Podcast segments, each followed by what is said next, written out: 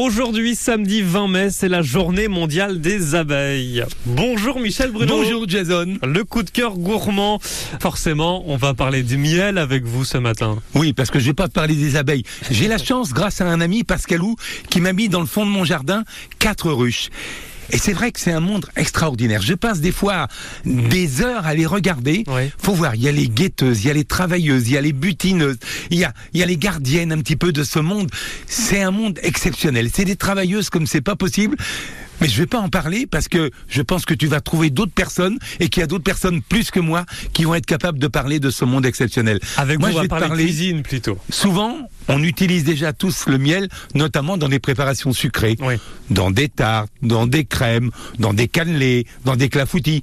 C'est formidable. Une seule difficulté, il faut bien, au préalable, répéter un petit peu parce que c'est 20 à 30% de quantité de miel. Ça remplace pas le sucre et ça a un goût différent du sucre. Mais ça a une qualité exceptionnelle, un peu comme le gras.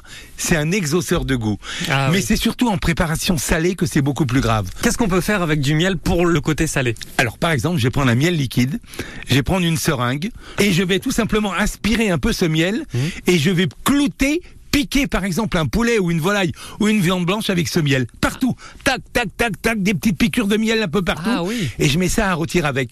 Pourquoi je le mets pas au-dessus? Parce que le miel si je le mettais au-dessus par exemple dans un four à 180 degrés il brûlerait alors que là, il va le ressortir en gouttelettes tout simplement. Il va m'amener de la longueur, du croustillant, du moelleux. C'est absolument exceptionnel. Je mets mes petites pommes de terre autour qui vont se nourrir aussi de ce miel. C'est formidable, c'est très très bon. Moi, j'aime bien la pizza chèvre miel aussi.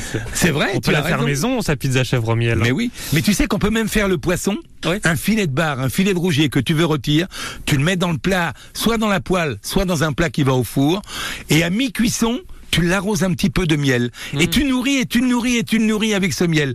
Ça amène un croustillant, ça amène une longueur en bouche, c'est absolument exceptionnel. Et si tu veux pas qu'il y ait trop de miel, tu soulèves la peau du poisson un petit peu, et tu mets le miel entre la peau et la chair du poisson. C'est très, très bon. Autre astuce qu'on peut partager avec les auditeurs France Bleu ce matin, c'est de bien regarder l'étiquette. Ah oui, ça c'est important parce que des miels, euh, hélas, on en, veut- ça vient un petit peu de n'importe où. Hein. Alors il faut bien regarder l'étiquette et il faut bien que ce soit marqué Made in France et notamment il y a des ruchers en Normandie, il y a des apiculteurs du miel de Normandie qui est vraiment récolté en Normandie avec des abeilles normandes. Voilà, c'est vrai qu'on a de très belles abeilles normandes, alors Mais oui. autant en profiter.